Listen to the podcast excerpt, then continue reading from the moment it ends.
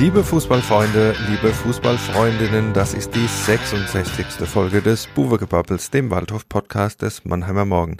Mein Name ist Thorsten Hof und mit mir im Studio ist mein Kollege Alexander Müller. Hallo Alex. Hi Thorsten, grüß dich.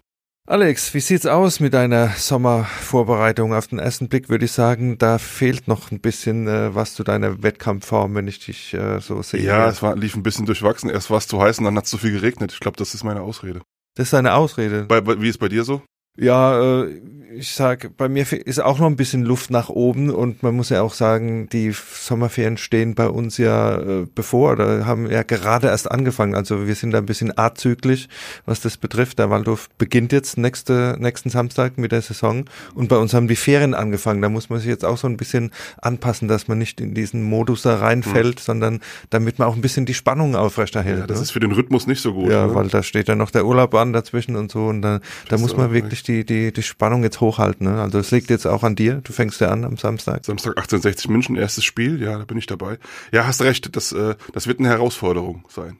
Also wir haben beide noch ein bisschen Luft nach oben, aber äh, lass uns mal vielleicht zurückschauen. Wir haben jetzt ja eine längere Pause gemacht. Wir sind zurück aus der Sommerpause und äh, wir haben uns jetzt äh, dann trotzdem die Mühe gemacht, auch die ganze Vorbereitung zu begleiten. Von Anfang an sind über die, die Plätze, über die kleinen Plätze getingelt, Käfertal, Hettesheim und so weiter, bis zu den letzten Spielen. Und du warst jetzt am Samstag dabei bei der Stadioneröffnung. Und da gab es bei der Generalprobe ja ein 0 zu 1 gegen Regionalliga-Aufsteiger Eintracht Frankfurt 2. Äh, müssen wir uns denn Sorgen machen um den Waldhof? Naja, du weißt ja, die Relevanz von diesen Vorbereitungsspielen, die, die ist ja immer begrenzt, ja. Der sportliche Aussagewert ist begrenzt. Allerdings ist es natürlich so, dass man natürlich ungern das letzte Spiel vom Saisonstart verliert, das ist klar. Zumal äh, die Leistung jetzt ähm, auch über weite Strecken ziemlich ernüchternd war. Also dafür, dass äh, die Frankfurter Eintracht, die zweite Mannschaft, ist ja gerade in die Regionalliga aufgestiegen. Also da war jetzt gute Klasse dazwischen. Und ähm, ja, ich glaube, bis in die Schlussphase hat der Waldhof es nicht geschafft, mal eine eigene Torchance herauszuspielen. Also Anlass zur Sorge vielleicht nicht. Beim Start äh, wird da eine andere Mannschaft auf dem Platz stehen, die dann auch wieder bei den 100 Prozent ist. Und man weiß selber, in diesen Testspielen geben sie zwar nicht zu, aber da spielt man dann halt dann ab und zu dann doch mit angezogener Handbremse und macht den letzten Meter vielleicht nicht. Aber dennoch gilt es jetzt noch in der letzten Woche, bevor es äh, losgeht, dann doch noch an, an dem Feintuning zu arbeiten und ein paar Dingen zu arbeiten. Das hat Rehm auch gesagt und auch relativ deutlich angemerkt. Ja, weil das Ganze erinnert mich so ein bisschen an das Vorjahr. Da gab es ja auch dieses 0 zu 1 gegen den SV Elversberg im letzten Testspiel. Ähnlich auch, Waldhof hat nichts nach vorne äh, zustande gebracht und da war die Stimmung dann auch äh, irgendwie im Keller, weil ja die großen Ziele ausgerufen worden waren. Und äh, wie ist die Stimmung jetzt? Vergleichbar oder? Ja, das ist halt der große Unterschied. Damals äh, haben ja die ersten schon gefordert, dass man den Neidhardt bitte rauswerfen sollte. Das war ja ein bisschen absurd fast schon. Und ähm, das hing ja damit zusammen, dass man damals dieses riesen Saisonziel hatte, Aufstieg und die Erwartungshaltung geweckt hatte und ja, man hat damit Unruhe produziert. Und diesmal war das dann so, ja, sie haben verloren, ja, gab es auch mal so einen Raunen auf der Tribüne, aber nachher gab es Autogramme und Selfies und dann wurde wieder Rüdi, Rüdi gerufen. Also der Kredit, den der neue Trainer hat, ist ja unbezahlbar. Das muss, muss man ja schon sagen. Also auch wenn es jetzt mal vielleicht anfangs noch nicht so laufen sollte, wie man sich das vorstellt, gibt es da den Trainer, der da viel abfedern kann. Und der zweite Punkt ist, dass man sich auch mit äh, den Saisonzielen sehr zurückhält. Wir haben jetzt ja schon ein paar Mal gebohrt. Da kriegst du aber immer wieder dasselbe zu hören. Entwicklung ist wichtig. Gucken, wie sich alles schüttelt. Äh, gucken, was möglich ist. Jedes Spiel gewinnen. Also das, Phrasenschwein ist ein ganz großes dieses ich wollte Jahr. Sagen, letzte ah. Saison gab's Klartext und jetzt gibt's halt wieder die alten Floskeln. Ne? Ja, ja, genau. Ist, aber ja. was man so zwischen den Zeilen natürlich raushört, ist, dass offenbar daran gelegen ist, jetzt auch mal was aufzubauen. Das sieht man auch, äh, die Neuverpflichtungen sind alle über einen längeren Zeitraum jetzt äh, gebunden, sind eher junge Leute, dass man versucht, ein bisschen was, was aufzubauen, mhm. den Druck vielleicht aus dem ersten Jahr rauszunehmen und dass man dann einfach schaut, wie sich weiterentwickelt und ja, intern wird es sicher eine Zielsetzung geben. Ich gehe mal davon aus, dass man vielleicht so die, die Top Ten äh, als, als Zielsetzung ausgegeben hat, wenn man sagt, man ist durchaus ambitioniert, aber ob da jetzt noch eine klare Zielsetzung rauskommt, das wage ich zu bezweifeln. Wir werden es weiter probieren, vielleicht am Donnerstag in der PK da nochmal was, was rauszukitzeln. Ja, Thorsten, wir haben äh, schon angesprochen, dass diese Testspiele immer so eine begrenzte Aussagekraft haben, aber du warst ja auch mit dem Trainingslager im lieblichen Taubertal. Drei Nächte oder wie lange warst du in Tauberbischofsheim? Ja, Montag bis Mittwoch, genau. Erzähl mal so ein bisschen, was war da los abends an der Theke?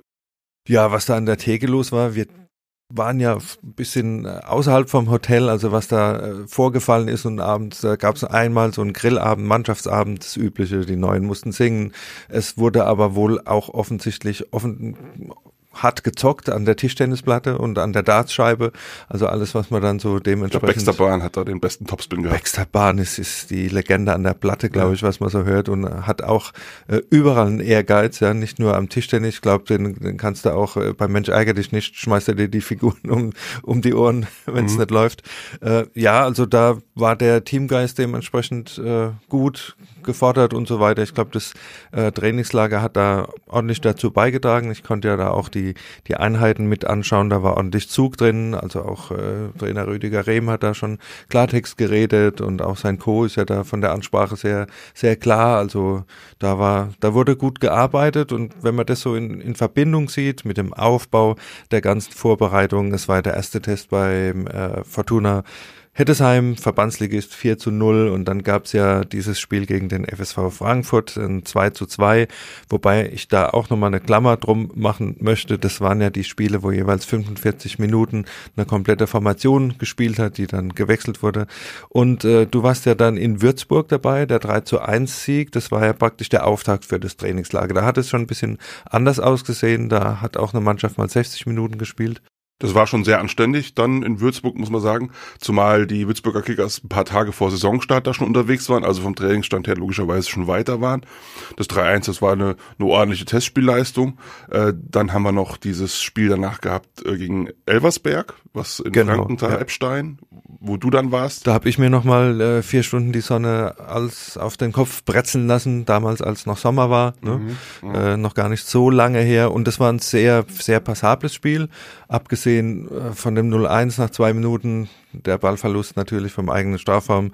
Tödlich, äh, wird man abstellen in der Saison natürlich. Und dann war Waldhof gleichwertig, mindestens sogar die bessere Mannschaft in der zweiten Halbzeit gegen einen Zweitligisten, der da auch schon mit der ersten Formation gespielt hat. Und äh, ja, muss dann den Ausgleich machen, fängt sich am Ende nochmal ein Konter ein zum 0 zu 2 und das war eigentlich äh, das Spiel, wo man jetzt so drauf aufbauen wollte. Deswegen war, glaube ich, Trainer Rehm auch so ein bisschen angesäuert, weil man das nicht äh, bestätigen konnte am Samstag gegen Frankfurt. Also insgesamt kann man so ein, ein differenziertes Fazit dieser Vorbereitung ziehen. Sie haben gute Ansätze gezeigt. Das 0-1 am Schluss gegen Frankfurt 2 zieht es ein bisschen runter, aber es gibt auch durchaus ein paar Dinge, die Hoffnung machen. Zum Beispiel Neuzugänge, die schon Leistungen gezeigt haben, die Mut machen für die Saison. Ja, was auch Mut macht, wir haben es ja kurz angerissen, es sind alles relativ junge Leute. Du hast, glaube ich, mal ausgerechnet, einen Altersdurchschnitt von 23,1 Jahren haben wir jetzt bei den zehn Neuzugängen, die bislang auf dem äh, Kaderpapier stehen. Und auch haben wir schon gesagt, meistens mit äh, Verträgen bis 2025 ausgestattet. Das heißt also, man kann jetzt mal ein bisschen was, was aufbauen. Es wird sich nicht alles wieder verlaufen nach der nächsten Saison. Und lass uns doch einfach vielleicht mal auch ein bisschen auf die auf die Neuzugänge eingehen. Da sind ja ein paar Namen dabei, die ganz interessant sind. Zum Beispiel der Angelo Gattermeier aus, äh, der aus Österreich gekommen ist. Mit dem hast du dich ja mal länger unterhalten. In Würzburg, ja, genau. Ja. also ist ein sehr interessanter Spieler. Er ist U21 Nationalspieler in Österreich, hat in der, in der zweiten Liga in Österreich gespielt, unter anderem mal das Tor des Monats geschossen vergangene Saison. Äh, gilt in Österreich als große Hoffnung für die Zukunft. Und ähm, in Österreich waren auch etliche überrascht, dass der SV Waldhof geschafft hat, den in die dritte Liga nach Deutschland zu locken, weil er wohl auch Optionen gehabt hätte, zum Beispiel nach Österreich in die erste Liga zu wechseln oder in die zweite Liga nach Deutschland. Und ähm, da hat Tim Schork offenbar ganz gute Kontakte zu dem Berater, der der gleiche ist wie der von Marco Höger. Und dann haben die das eingetütet und er hat gesagt, ähm, ich will in die Bundesliga und Waldhof soll da meine Zwischenstation sein oder am liebsten sogar mit Waldhof. Ja, da sind wir mal gespannt. Ja, also selbstbewusster Typ und äh, spielt auf der rechten Seite eher nach vorne. Auf der linken Seite haben wir dann Minus äh, Guras, der von Regensburg gekommen ist, der auch so eine Rolle spielen kann, ist hier aus der Region, aus der Pfalz und äh, ich habe, glaube ich, in meinem Porträt schon mal so kurz angedeutet, dass er mir irgendwie so diese diese Kotte-Vibes gibt. Ja? Also mhm. dieses lausbubige äh, Junge aus der Region kennt sich hier aus, äh, kennt, kennt den Dialekt und auch so von der Spielweise fresh nach ist vorne. Ja Speyer, glaube ich, Mechtersheim und Speyer ist ja jetzt nicht so weit auseinander. Genau, genau. das ist die ja. die Ecke da. Ne? Also die kommen aus aus der aus demselben Nest, kann man mhm. sozusagen sagen, Und auch, wie gesagt, vom Spielerischen her ist jemand, der zum Tor zieht, der versucht zum Abschluss zu kommen. Äh, was mir bei den Korte-Zwillingen ja immer so war, dass äh, ein Auf und Ab war, von überragend bis ja mal ein bisschen abgetaucht. Vielleicht ist, ist Guras einer, der da ein bisschen mehr Konstanz noch einbringen kann. Dann würde das das Angriffsspiel des äh, SV Waldhof sicher beleben. Auf jeden Fall, man hat auf der offensiven Außenbahn darauf auf Tempo gesetzt, was glaube ich auch die, die richtige Wahl ist. Man hat auch Jalen Hawkins vom FC Ingolstadt geholt. Abifade. Auch, und Abifade aus Meppen, das sind auch alles Spieler, die die, die richtige Geschwindigkeit mitbringen für, für die dritte Liga. Ja, man wird sehen, da, wer da am, am Samstag gegen 1860 spielen wird. Im Moment spricht da so einiges dafür, dass Guras gesetzt ist, zumindest für den Auftakt. Und auf der rechten Seite dann wird es darum gehen, ob es dann der Gattermeier wird oder ob es dann der Hawkins wird. Da, da, da würde ich jetzt noch keine Prognose wagen wollen, aber auf jeden Fall auf der offensiven Außenbahn sind sie meines Erachtens ganz gut aufgestellt. Ja, vielleicht, wenn man die Neuzugänge nochmal kurz betrachtet, äh, Jonas Karls auf der linken Außenverteidigerposition jetzt für Alex Rossipal gekommen, auch eine sehr solide Vorstellung, auch äh, mit entsprechend Druck nach vorne. Und wer mir da auch sehr gefallen hat in der Vorbereitung war Luca Bolay, der letztes Jahr ja öfter mit Verletzungen zu tun hatte. Der hat da auch einen guten Eindruck hinterlassen. Ich glaube, so groß ist der Abstand zwischen den beiden gar nicht. Nee, ich glaube auch, dass der Bolay durchaus eine Chance hätte, dass das Rennen da offen ist. Also das ist auch so eine Position, wo man vorher davon ausgehen konnte, dass Karls eigentlich auch gesetzt sein dürfte, aber nach den Eindrücken der Vorbereitung ist der Bolay relativ nah dran. Er macht Druck und das ist ja auch ja. das, wie es eigentlich gedacht ist, dass hier beide Positionen oder alle Positionen doppelt besetzt sind und dementsprechend auch Druck von der, von der zweiten Reihe kommt. Ja, Thorsten, und dann kommen wir zu unserem Lieblingsthema, die Waldhof-Abwehr. Ich meine, das haben wir ja jetzt schon angeschnitten mit dem Linksverteidiger. Und ähm, es scheint so zu sein, dass Marcel Segert ist ja jetzt auch als Kapitän wieder bestätigt worden, dass er erstmal seinen Stammplatz auch weiterhin hat, wobei Rehm auch am äh, Samstag schon gesagt hat, klar ist der Cello jetzt unser Kapitän, aber er muss auch Leistung bringen, also ist kein Freifahrtschein. Und dann geht's um die zweite Position in der Innenverteidigung. Und äh, du hast mir berichtet, dass Malte Karpstein gegen Elversberg einen sehr guten Eindruck hinterlassen hat. Jetzt hat am ähm, Samstag gegen Frankfurt 2 hat Tim Sechelmann gespielt. Neuzugang aus Magdeburg. Das ist eher so die kopfballstarke äh, körperliche Variante in der Innenverteidigung. Und da wird es wahrscheinlich auch darum gehen, äh, wer von den beiden gegen 1860 spielt. Und in Klammern, Julian Riedel ist da in der Hierarchie ein bisschen nach hinten gerutscht. Ja, wobei äh, einschränkend vielleicht Sechelmann gegen FSV Frankfurt äh, mit beteiligt am Gegentor, hat er mir nicht so einen guten Eindruck gemacht am Boden. Ich glaube jetzt auch gegen Eintracht Frankfurt 2 hat er den Elfmeter verursacht. Ja. Ist vielleicht eher so ein Spieler, den du dann bringst, wenn die Bälle eher, eher hochkommen und gegen kleine, wendige Spieler könnte es da vielleicht eher ein bisschen problematischer werden. Ich glaube, du musst halt gucken, dass du für den jeweiligen Gegner dann auch die Varianten hast. Und das sind jetzt äh, verschiedene Typen von Innenverteidigern und da kannst du vielleicht auch ein bisschen variantenreicher dich dann, dann aufstellen, dass du da einfach verschiedene Typen hast. Also ist auf jeden Fall so, dass das Gesamtkonstrukt ein bisschen stabiler wirkt jetzt schon. Die Spieler sagen auch alle, ja, es wird sehr auf Stabilität geachtet und es gibt jetzt wieder einen, den man so als aggressiven, defensiv denkenden Sechser dabei hat. Und der äh, hat auch sehr gute Karten, am Samstag in der Stadt 11 zu stehen beim Ligaauftakt. Ja, ich denke, du spielst auf Per Lockel an. Ja. Die erste Neuverpflichtung des SV Waldhof oder die am, am äh, ersten bekannt war, ja schon in der, in der Rückrunde wurde das bekannt gemacht, dass er zum Waldhof kommt. Mit dem konnte ich mich nach Elversberg ein bisschen unterhalten. Und ja, man muss dazu sagen, er war beim VfB Stuttgart in der U19 Kapitän und absoluter Leistungsträger, ist dann nach Gladbach, was schon ein bisschen überraschend war, dass der VfB so jemanden nicht halten konnte, hat dort dann auch immer wieder ein bisschen an der ersten Mannschaft geschnuppert, hat dann natürlich jemand wie, wie ein Weltmeister Krämer vor sich, äh, Kramer vor sich. Da wird's dann natürlich ein bisschen schwierig, äh, da reinzustechen tatsächlich in die Profiabteilung. War jetzt dann drei Jahre, glaube ich, bei Gladbach 2. Regionalliga West. Genau, auch äh, teilweise Kapitän gewesen und er wollte jetzt einfach den Schritt in die Verantwortung machen, in den Profifußball, sich jetzt da nochmal auf eigene Beine zu stellen und nicht länger darauf warten, ob er vielleicht nochmal aufrücken kann und äh, will sich jetzt über die dritte Liga hier einen Namen machen. Wie gesagt, gegen Elversberg äh, schon ganz gute Ansätze gezeigt und er ist jemand, der das Tempo bestimmen kann, der die Bälle nach außen spielen kann, der ein Auge hat für das für den gesamten Platz, also der tatsächlich auch die die langen Bälle schlagen kann ist jemand, äh, mit dem du dann halt auch äh, entsprechend variantenreich agieren kannst. Vielleicht nicht in jedem Spiel, aber je nachdem, wie der Gegner agiert, kannst du so jemand bringen, um halt da auch ein bisschen was aufzureißen. Haben wir noch wen vergessen von den Neuzugängen? Ja, Jalen Hawkins hast du angesprochen mit, mit Tempo, äh, Ersatztorwart Malvin Zock natürlich Nummer drei. Ich glaube, der wird es erstmal hinten anstellen müssen. Und äh, Jan Mabeya haben wir natürlich noch, äh, der in, innerhalb der Vorbereitung jetzt verpflichtet wurde, zuletzt äh, zweite Liga in Belgien gespielt, hat da ganz äh, gute Eindrücke gehabt äh, bei den Testspielen und wird ja dann auch relativ problem los verpflichtet. Da muss man natürlich gucken, neben Pascal Sohm ist er auch ein Typ, der eher über die Physis kommt. Und äh, ich glaube, da ist einfach noch Handlungsbedarf, dass der Waldhof da noch einen dritten, dritten Stürmer braucht, einen richtigen, einfach einen Strafraumstürmer. Da muss ja, ich das sicher Thema, noch was Ja, das tun. Thema haben wir ja aber irgendwie gefühlt so vor jeder Saison, dass da, dass wir, dass wir sagen, da muss noch ein Neuner her.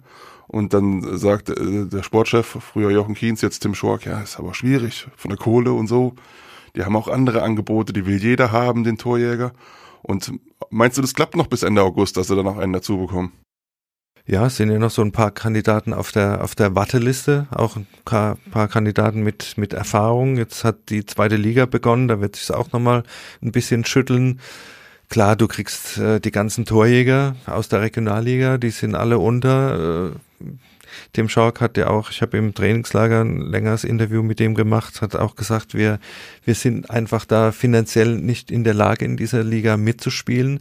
Vielleicht musst du es über das Kollektiv lösen, über deine Außenspieler, dass du da halt deinen Angriff dementsprechend umstellst oder einstellst, damit du da zum Torerfolg kommst. Aber ich glaube, so ein, so ein richtiger klassischer Strafraumstürmer, ja, denn der sollte irgendwie vielleicht doch noch vom, vom Baum fallen Richtung September. Ja, ich meine, Pascal Sohm hat in der letzten Saison fünf Tore geschossen, muss man aber auch äh, dazu sagen, dass er da in so einer zurück, zurückgezogenen Rolle als hängende Spitze meistens gespielt hat.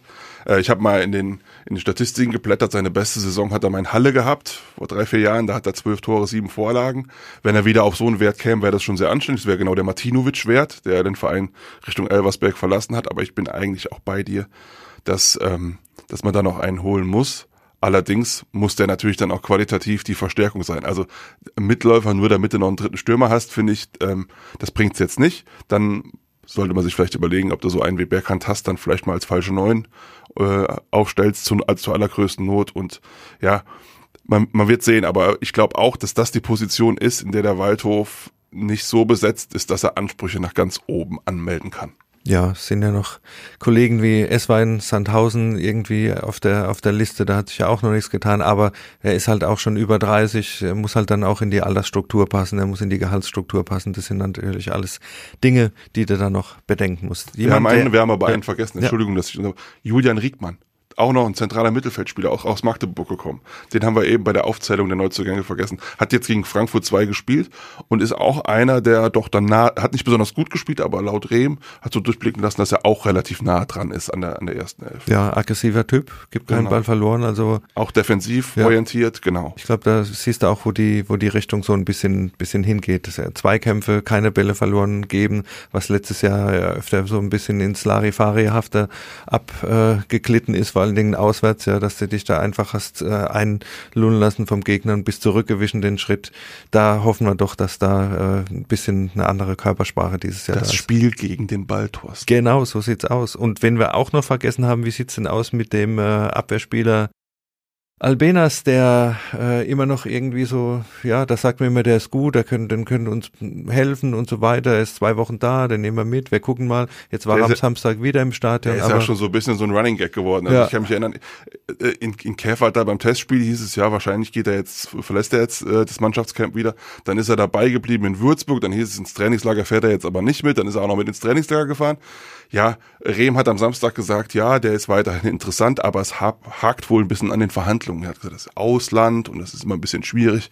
Da geht es offenbar ums, ums Geld, weil man den, der wird natürlich jetzt keinen Top, äh, Topverdienervertrag beim SV Waldhof bekommen und ob er dann für, für so einen kleinen mittel, vierstelligen Betrag dann Grundgehalt, ob er dann zum Waldhof kommt, weiß ich jetzt nicht. Das wird auch bei ihm eine Frage der Alternativen ganz einfach sein. Aber der große Heilsbringer, zu dem er da teilweise gemacht wird, ist bisher jetzt nicht, ist ist ein junger Spieler mit guten Anlagen, ist aber vielleicht ein bisschen zu klein. Also man muss ja auch in der dritten Liga, das ist ja auch manchmal so eine Liga, wo viel über Standardsituationen und so weiter entschieden wird. Da brauchst du halt auch so eine körperliche Präsenz.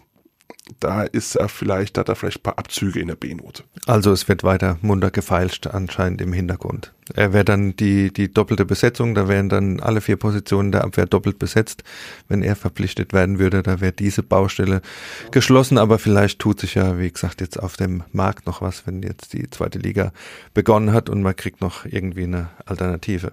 Ja, die zweite Liga hat begonnen, die dritte Liga beginnt jetzt am Wochenende. Lass uns vielleicht mal ganz kurz noch auf die Favoriten schauen. Ich glaube, wir sind nicht besonders originell, wenn wir uns dem allgemeinen Tipp anschließen, dass wahrscheinlich der SV Sandhausen mit seiner äh, Großeinkaufstour, die er da am Hartwald gestartet hat, zu den absoluten Top-Favoriten gehört, was die Qualität auf dem Papier betrifft. Es muss natürlich immer dann auch als Mannschaft funktionieren. Das wird das große Fragezeichen sein. Das wird man dann relativ schnell sehen, ob die Qualität einfach reicht, um gewisse ja, äh, Dinge, die in den Abläufen vielleicht noch nicht stimmen, zu kompensieren. Dann wird auch immer wieder Dresden genannt natürlich.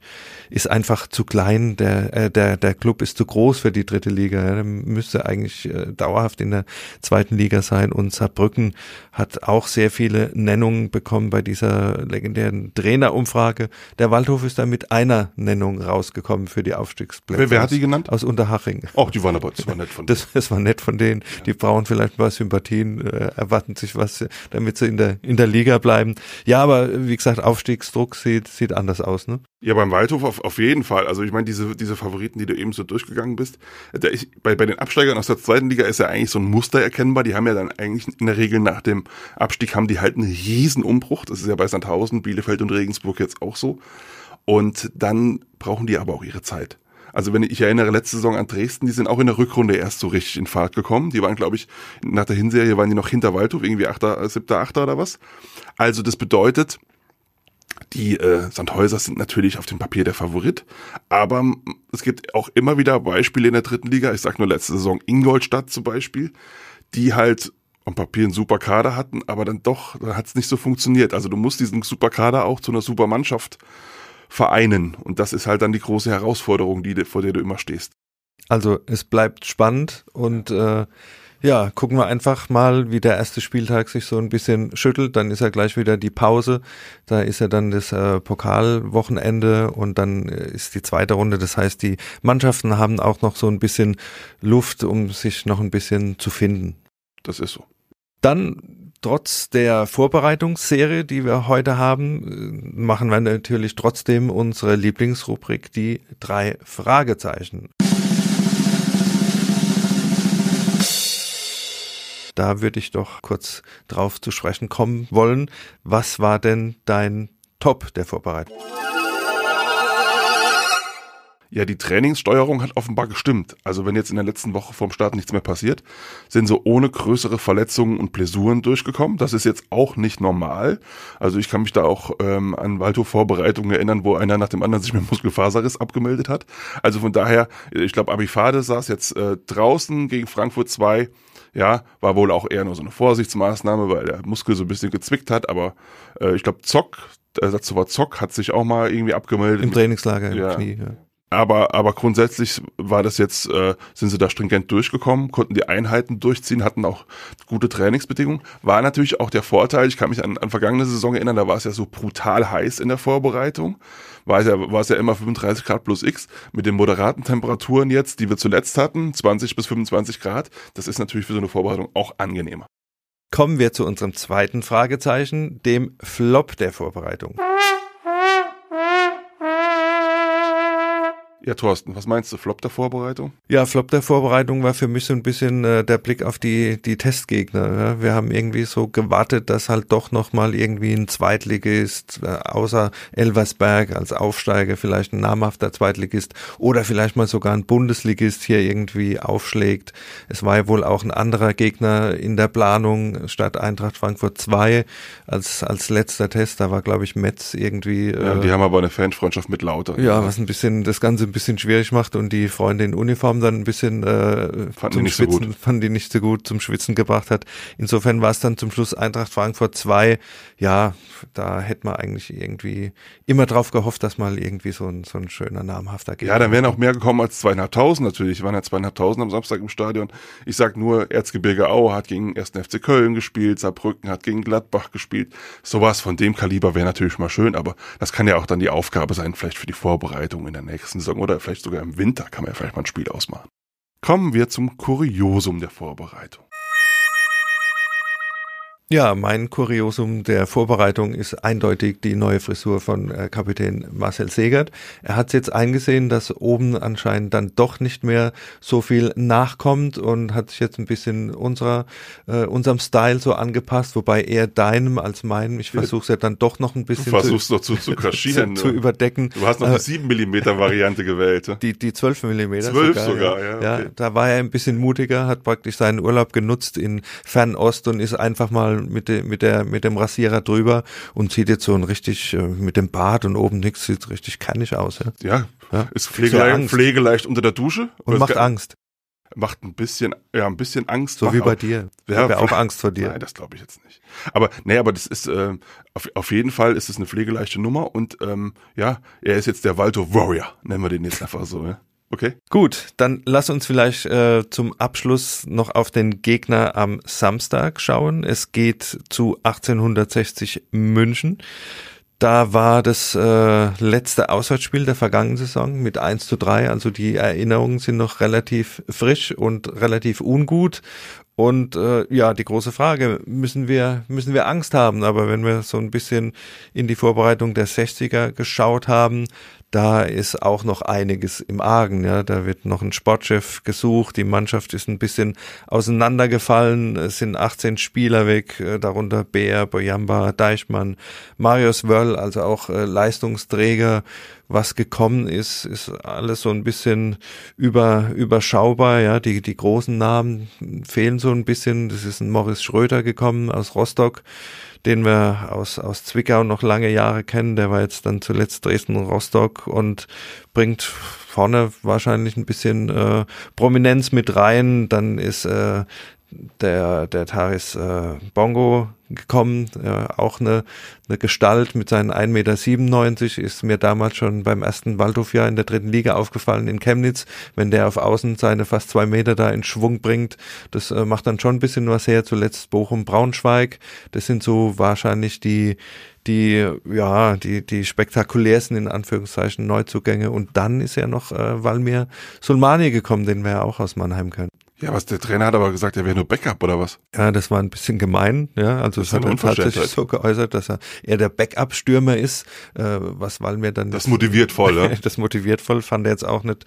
so äh, gut, ja. sondern wollte sich jetzt dann auch wieder zeigen. Aber ja, wir hatten ja auch über, weil wir mal gesprochen, ob eine Rückholaktion irgendwie sinnvoll wäre. Aber die letzten zwei Jahre in Hannover und bei Ingolstadt waren jetzt auch ein bisschen überschaubar. Ja, wie schätzt du die 60er ein?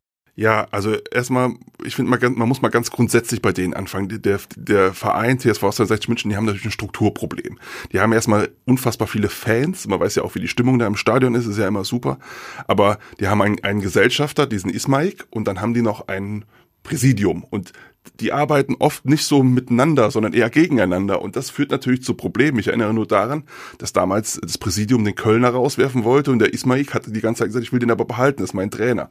So, wenn du so eine Struktur hast, ist es erstmal für Erfolg im Fußball nicht besonders förderlich. Das ist beim Punkt eins. Punkt zwei ist, wir erinnern uns an die vergangene Saison. Da war ja noch Kölner der Trainer, ist ja mittlerweile in Ingolstadt.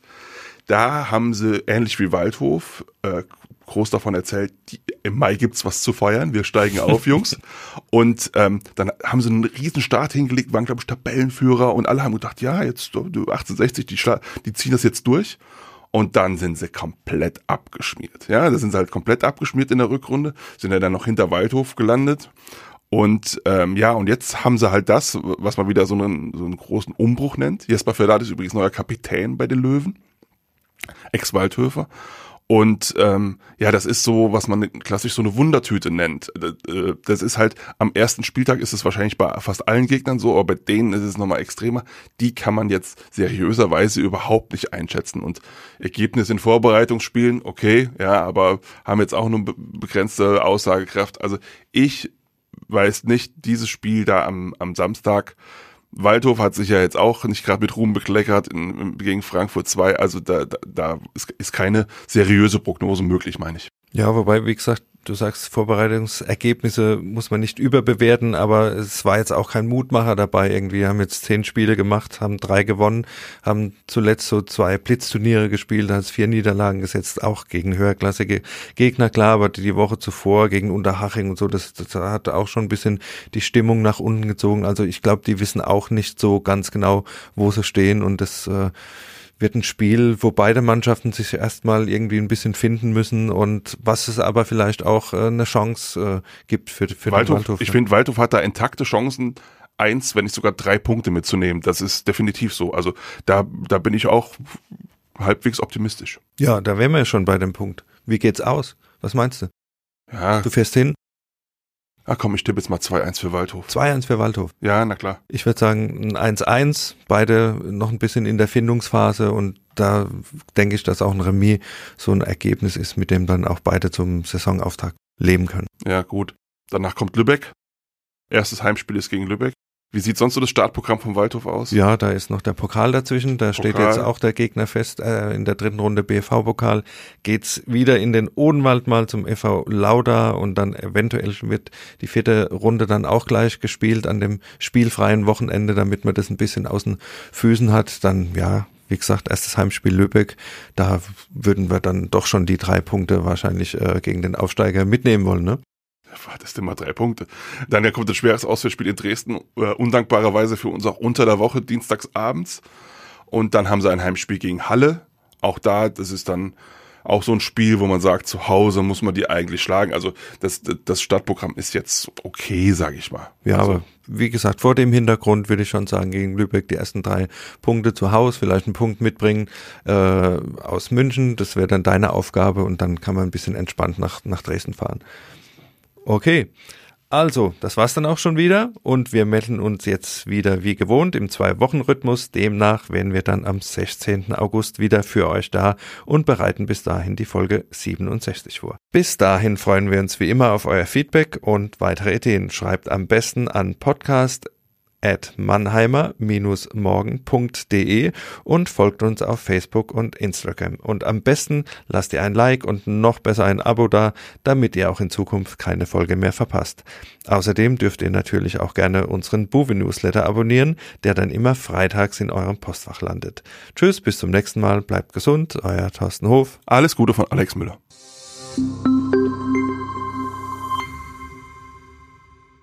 Ein Podcast des Mannheimer Morgen.